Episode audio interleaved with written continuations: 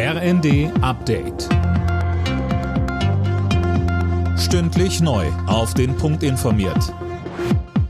Ich bin André Glatzel. Guten Tag. Zum bundesweiten Verkaufsstart des 9-Euro-Monatstickets für den öffentlichen Nahverkehr wird mit einem Ansturm gerechnet. Seit heute gibt es die Fahrkarten für Juni, Juli und August zum Schnäppchenpreis. Beeilen muss man sich deswegen aber nicht. Die Anzahl der Tickets ist nicht begrenzt. Auch alle, die ein Monatsabo haben, profitieren. Sie bekommen entweder Geld zurück oder einen Gutschein. Das 9-Euro-Ticket gilt ab Juni im Nahverkehr, also etwa in Linienbussen, U-Bahnen und Regionalzügen. Weltweit sind nach UN-Angaben derzeit so viele Menschen auf der Flucht wie noch nie. Mehr als 100 Millionen.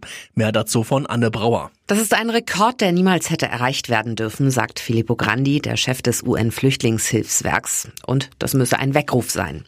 Russlands Krieg in der Ukraine hat die Zahl der Vertriebenen in den vergangenen Monaten noch einmal deutlich ansteigen lassen.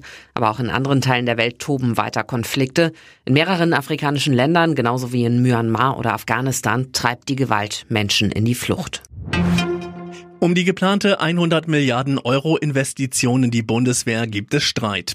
Die SPD droht der Union mit einem Alleingang der Ampelregierung. Fraktionschef Mützenich sagte der FAZ, das Vorhaben könne notfalls auch ohne die eigentlich benötigte Zweidrittelmehrheit im Bundestag umgesetzt werden.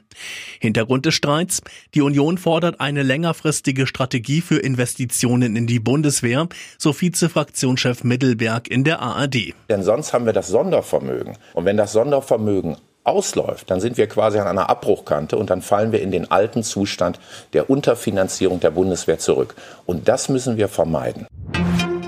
Der Hamburger SV will heute den Aufstieg in die erste Fußball-Bundesliga perfekt machen.